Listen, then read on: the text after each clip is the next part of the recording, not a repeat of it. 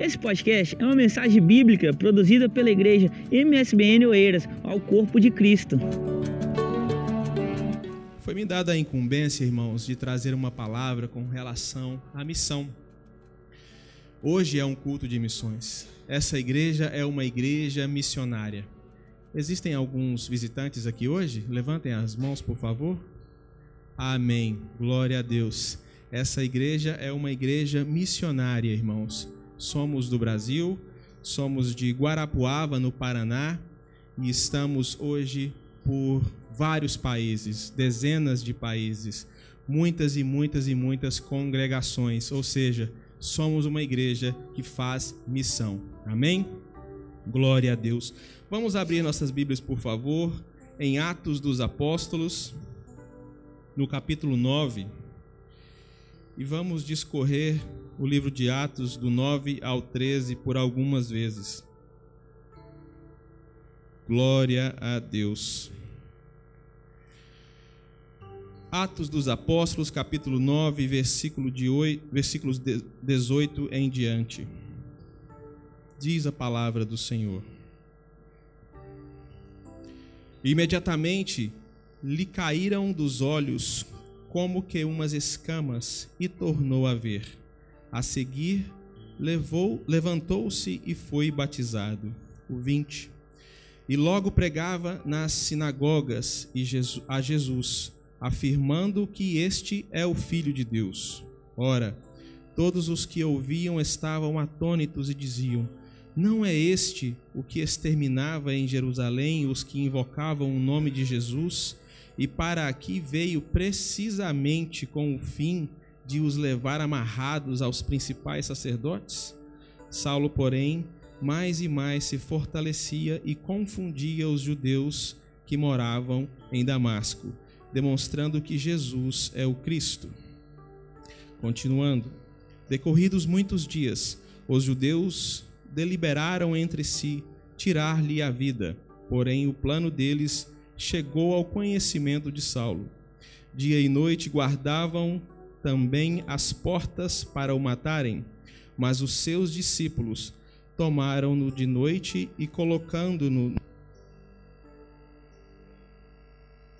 Amém? Descer pela muralha. Glória a Deus. Podem fechar a sua Bíblia por enquanto. Logo, logo voltaremos. Aleluias. A passagem que nós acabamos de ler é precedida pela conversão, pelo encontro de Paulo com Jesus Cristo. Ele, no caminho de Damasco, depois de tomar algumas cartas, o autorizando a fazer aquela viagem dos sacerdotes, dos principais das sinagogas, ele então tomou essas cartas e foi para Damasco. No caminho de Damasco, ele tem um encontro, ele se encontra com o nosso mestre. A palavra de Deus nos diz que ele cai do seu cavalo, ou melhor, ele cai do animal. Ele cai do animal porque um clarão veio até ele. Então aquele clarão o cegou, ofuscou os seus olhos e ele cai do animal. A palavra de Deus também nos diz que ele ouviu uma voz, ele ouviu o próprio Jesus falando com ele. E então ele se assusta, aqueles que estavam com ele não viram nada, mas ouviram a voz do nosso Mestre. E ele, por três dias, depois desse encontro com Jesus Cristo, ele, por três dias, fica sem enxergar nada, fica cego. É levado para a cidade de Damasco. E é levado porque não estava enxergando mais nada. Ficou ali em um quarto recluso e orando a Deus, porque acabara de se encontrar com o Mestre. Ele orando a Deus e passando por aquele momento de conversão, de encontro com Cristo. Ele então se converte ao nosso Jesus Cristo. Mas era um homem que perseguia cristãos, era um homem que não gostava de cristãos, era um homem que desde pequeno tinha sido criado no judaísmo, era um mestre no judaísmo, nas leis, e conhecia muito bem os livros, a Torá e tudo aquilo que os judeus pregavam, ele conhecia muito bem. Mas ele se converteu ao cristianismo, ele se converteu ao nosso Cristo. E a palavra de Deus nos diz que ele foi para aquela cidade, foi levado para aquela cidade. E após se encontrar com Cristo, ele teve um, um verdadeiro encontro, ele teve um verdadeiro, uma verdadeira intimidade com o nosso mestre. E ele então começou, nos versículos 20 ao 28, nós vemos que ele começou a se conectar com o nosso Cristo. Vejamos que já estamos na conexão. Nós falamos a princípio da conversão, ou seja, é um caminho a ser seguido. Primeiro nós nos convertemos, depois nós começamos a nos conectar e foi aquilo que ele fez.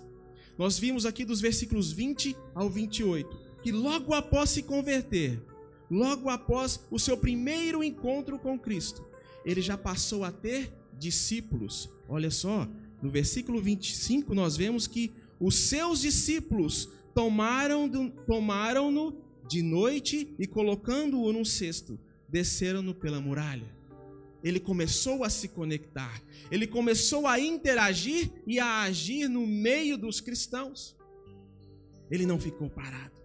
Vamos então agora para o, para o capítulo 13, onde nós vamos ver mais algumas ações desse missionário tão maravilhoso que foi Paulo.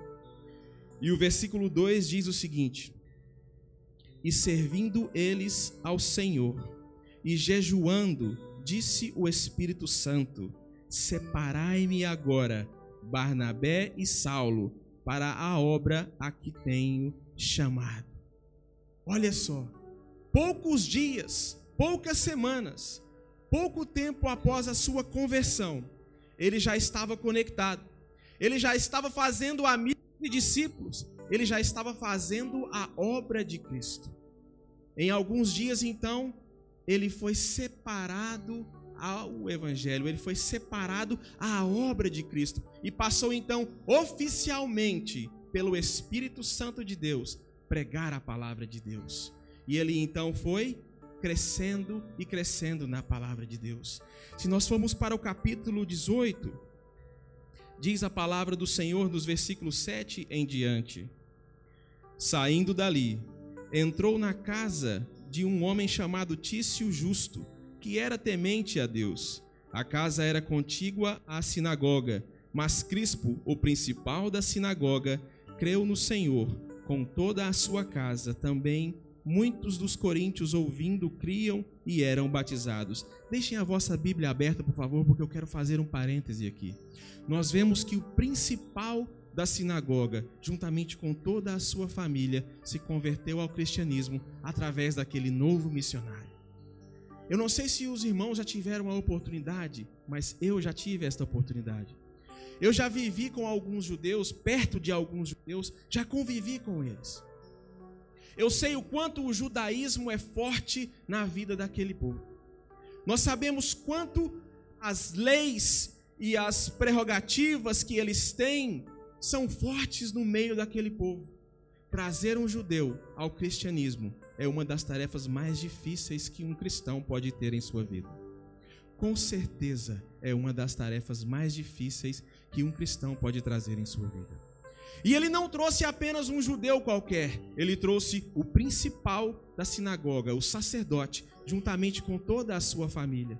Tamanha era a confiança daquele homem no que ele pregava.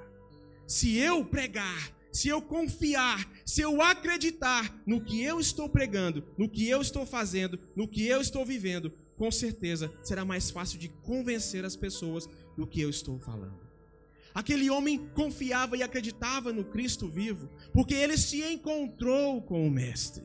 Ele se encontrou com o nosso Jesus, então pregava tão fortemente, tão verdadeiramente, que era capaz de convencer gregos, judeus, gentios, a qualquer um que Cristo salva, que Cristo cura, liberta e nos leva para os céus.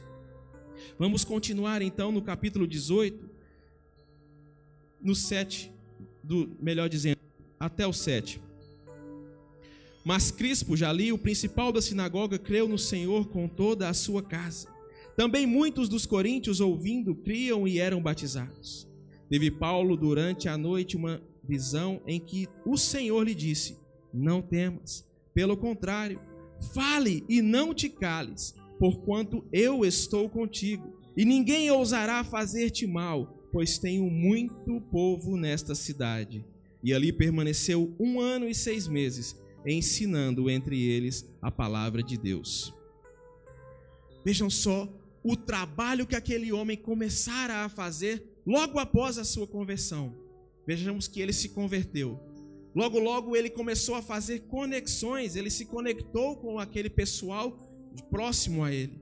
Depois ele foi crescendo no ministério, crescendo na sua vida com Cristo. E foi separado e foi pregando, trabalhando e já estava ali pregando há mais de um ano e meio.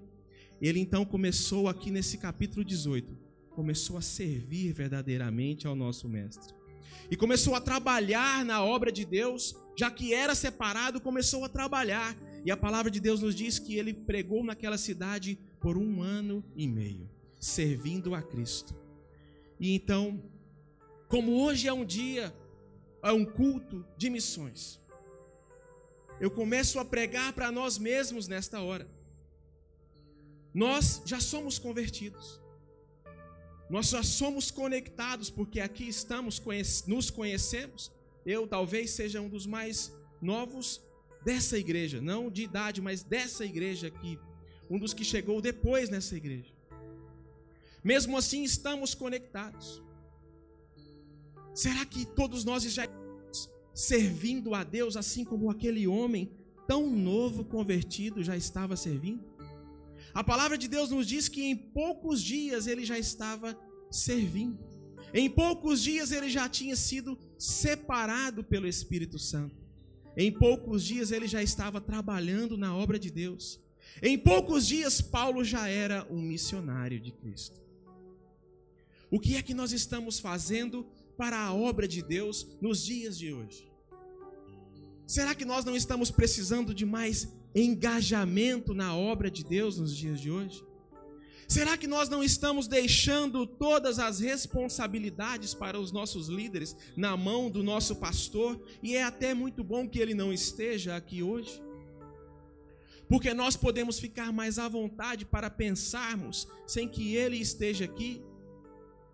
Para pensarmos se realmente estamos ajudando a ele e toda a liderança no quesito crescimento da igreja? Será que nós estamos verdadeiramente engajados na obra cristã? Nós já nos convertemos. Nós já temos Jesus como nosso Senhor e Salvador, é verdade ou não? Amém, irmãos? Nós já temos Jesus como nosso Senhor e Salvador. Nós já somos conectados e hoje nós temos facilidades mil que esse missionário não tinha naquela época. Nós temos telefone, internet, nós temos várias ferramentas em nossas mãos que ele não tinha naquela época e mesmo assim já estava trabalhando e muito bem. O seu êxito foi visto por vários e é visto até hoje. Esse homem deixou simplesmente 13 cartas no Novo Testamento. Nós podemos ler 13 cartas que o nosso Deus escolheu para colocar na palavra dele nos dias de hoje, que aquele homem escreveu. Várias e várias igrejas foram fundadas por aquele homem. Várias e várias igrejas foram cuidadas por aquele homem. As dificuldades eram tantas, perdão. As dificuldades eram tantas que as viagens eram longas e duravam meses. Muitas vezes ele apanhou para que a palavra de Deus fosse pregado. Muitas vezes ele foi preso para que a palavra de Deus fosse pregada. Nós não enfrentamos dificuldades parecidas nos dias de hoje. Nós nem sequer sabemos mensurar as dificuldades que aquele homem enfrentou naquela época, porque nós somos livres para pregar a palavra de Deus, graças a Deus. Nós temos liberdade para ir e vir e pregar a palavra de Deus aonde quer que estejamos. Podemos sair de Portugal e ir para outros países, podemos pregar aqui dentro de Portugal, podemos pregar no nosso Brasil, podemos pregar em vários lugares a palavra de Deus. E nós vemos aqui que após dias dele ter se convertido ao cristianismo, ele já estava pregando a palavra de Deus, ou seja, ele tinha conhecimento judaico, ele tinha conhecimento das leis, mas ele não conhecia o cristianismo, ou seja, o que trouxe o cristianismo para aquele homem foi a intimidade que o coração dele quis para com o nosso mestre. Em pouquíssimo tempo ele já era capaz de falar um pouco sobre Deus. Ele já era capaz de falar um pouco sobre Jesus Cristo. E esse pouco era suficiente para converter pessoas ao cristianismo. Em pouquíssimo tempo ele já era capaz de ser um missionário. Isso nos prova que nós também temos essa capacidade de sermos missionários. Basta queremos, basta buscarmos com o nosso mestre, o dono da palavra. O dono da palavra não é a Assembleia de Deus, o dono da palavra não é o MSBN, o dono da palavra não é o pastor. O dono da palavra é Jesus Cristo de Nazaré. Peça e ele te dará essa palavra. Ele te dará capacidade de pregar a quem interessar possa.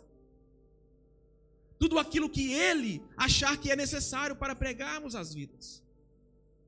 Nós temos que colocar esse pensamento, esse sentimento no nosso coração de que nós somos capazes sim, não importa o nosso dom, de pregar a palavra de Deus.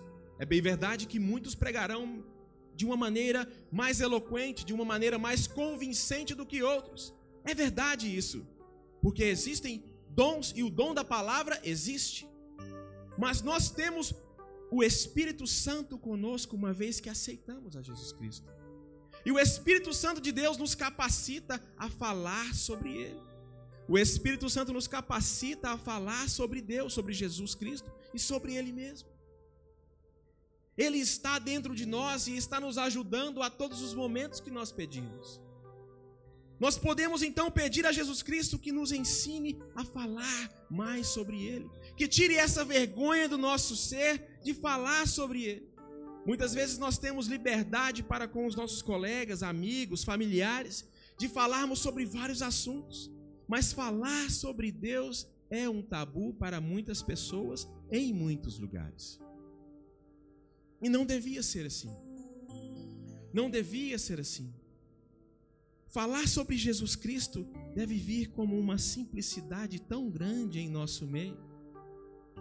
A própria palavra nos diz que ao invés de ficarmos falando coisas vãs e más, tolas, nós devemos então salmodiar, cantar a Deus, jubilar a Deus juntamente com os santos, juntamente com a congregação.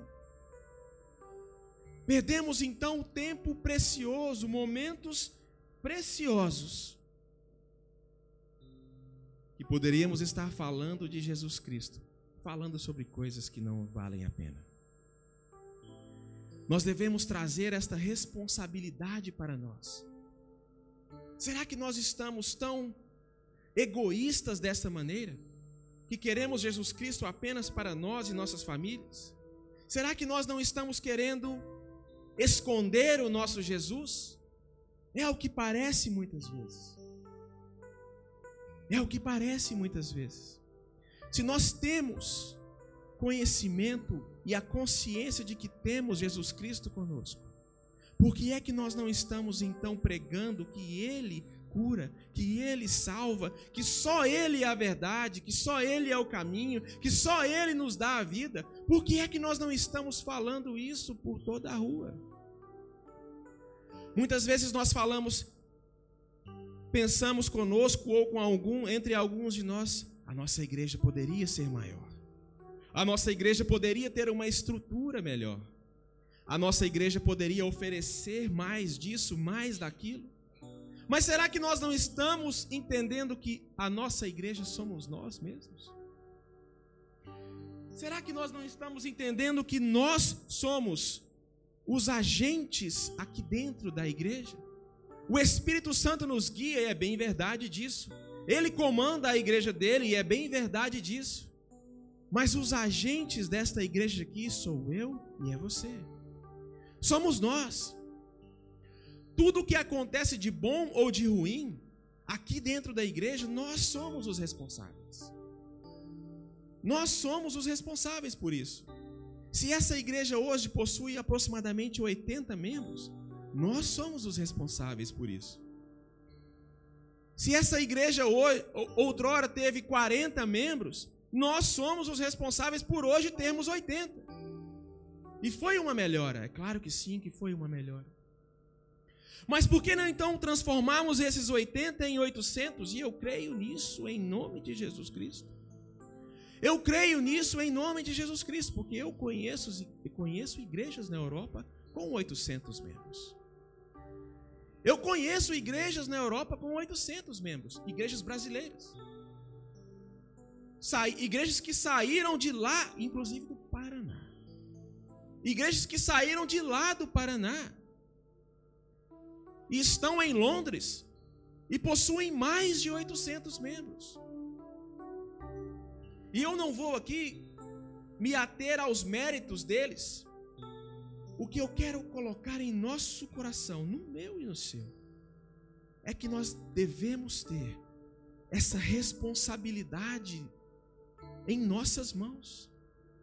Nós devemos trazer esse esse ato, essa responsabilidade para as nossas vidas, para as nossas casas. É bem verdade que nós devemos pregar em nossas famílias.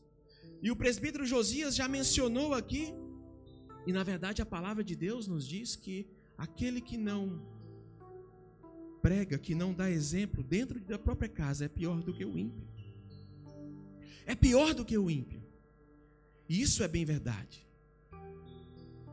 Mas nós temos a oportunidade de pregar em casa, nós temos a oportunidade de pregar na nossa escola, no nosso trabalho, nós temos a oportunidade de pregar nas ruas, nós temos a oportunidade de pregar na internet, nós temos a oportunidade porque somos livres.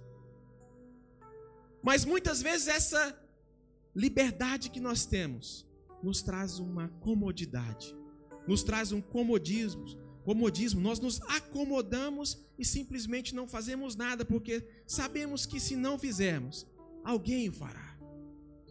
Alguém o fará. Mas a matemática é clara: se existe um fazendo, ele vai trabalhar de uma maneira, mas se existem dois, três ou mais, esse trabalho será multiplicado. Essa obra será multiplicada. E nós devemos trazer essa responsabilidade para nós nós devemos agir de tal maneira como se nós fôssemos os líderes da igreja, não nos sobressaindo sobre os nossos líderes, mas quem faz ovelhas, quem produz ovelhas, são as próprias. São as próprias. Leão produz leão, ovelha produz ovelha. Pastor produz pastor, produz líderes. Pastor pastoreia, e é muito diferente pastorear do que produzir. Quando Jesus conversou com o apóstolo, ele diz: João, você me ama? E ele diz: Sim, eu te amo. Perdão, Pedro. Mas você me ama? E ele diz: Sim, eu te amo. E pela terceira vez ele perguntou: Você me ama? E ele já estava nervoso com aquilo e disse: Mestre, tu sabe de todas as coisas. E Jesus disse: Então apacenta as minhas ovelhas. Ou seja, o trabalho de um pastor é apacentar, é cuidar. A palavra apacentar quer dizer cuidar, tomar conta, olhar por elas. O trabalho de um pastor é esse. É liderar, é estar ali ensinando, mostrando o caminho. Mas o trabalho de um membro é trazer essas pessoas para que o pastor comece então a mostrar o caminho. Ou seja, a responsabilidade de enchermos esta igreja, a responsabilidade de trazermos pessoas para cá, é nossa. É nossa. Nós devemos colocar esta responsabilidade em nós mesmos. A responsabilidade de convidar pessoas para cá é nossa. A responsabilidade de pregar lá fora é nossa. O pastor tem a obrigação dele e ele a cumpre. Nós temos a nossa e devemos cumpri-la também. Devemos cumprir nesse sentido de trazer ovelhas para serem cuidadas. É muito bom termos uma dificuldade, é muito bom termos uma dúvida, é muito bom termos um problema. Sentarmos ao lado de alguém, abrirmos o nosso coração e tentarmos resolver o problema com aquele alguém, com aquele líder, com aquele pastor. E quando aquele problema é sanado, nós nos sentimos muito felizes. Por que é então que nós não trazemos pessoas para serem cuidadas, para serem ministradas aqui nesta casa de oração, todos os dias, todas as semanas? Essa é a nossa responsabilidade. Nós vemos que esse apóstolo, apesar de não ter vivido com Cristo, mas ele conheceu e se encontrou com Cristo no caminho de Damasco.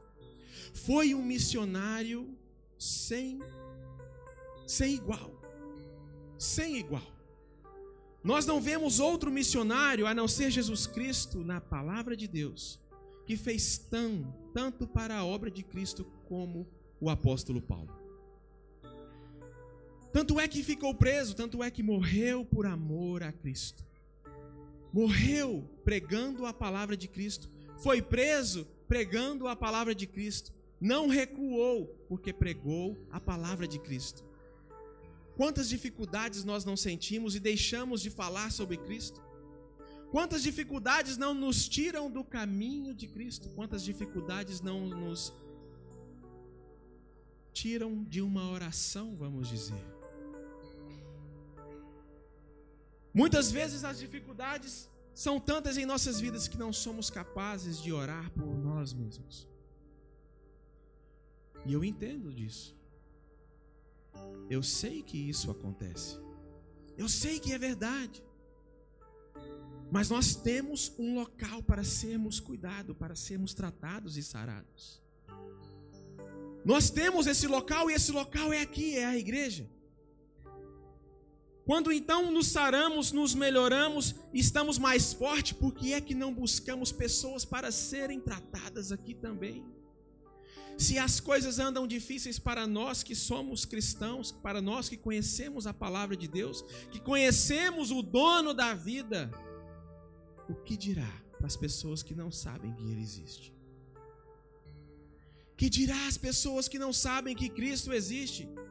Que dificuldade eles têm de resolver um problema da alma? Problemas cotidianos muitas vezes são fáceis de serem resolvidos. E temos eles muitas vezes e nem precisamos de Cristo para resolvermos. Mas quando temos problemas em nossa alma, em nosso interior, quando temos problemas no nosso coração, que o nosso coração está rachado, rasgado, contrito, é só o Espírito Santo que pode nos livrar desse mal. É só o Espírito Santo que pode nos curar dessa mazela espiritual. Nós sabemos disso e nós sabemos como sermos curados. Por que é que nós não trazemos pessoas aqui dentro para serem curadas também? Eu acho que está na hora de chegarmos em nossos líderes, chegarmos no nosso pastor e dizermos a ele: Pastor, usa-me a mim, usa-me eu preciso trabalhar na obra de Deus. Eu preciso ser útil. Eu preciso levantar dessa cadeira e eu preciso fazer alguma coisa para o reino de Deus. Eu preciso fazer alguma coisa. Nós devemos trazer essa responsabilidade para nós, para as nossas vidas. Quão difícil não deve ser para Ele cuidar de tantas vidas assim, sozinho.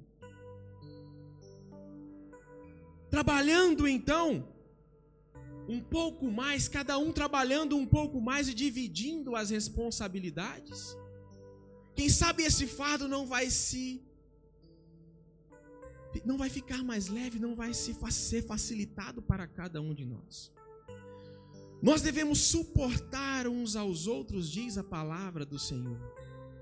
Devemos nos ajudar uns aos outros, diz a palavra do Senhor.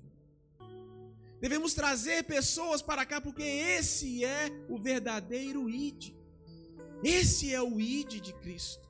Pregar a palavra de Deus por onde quer que você vá.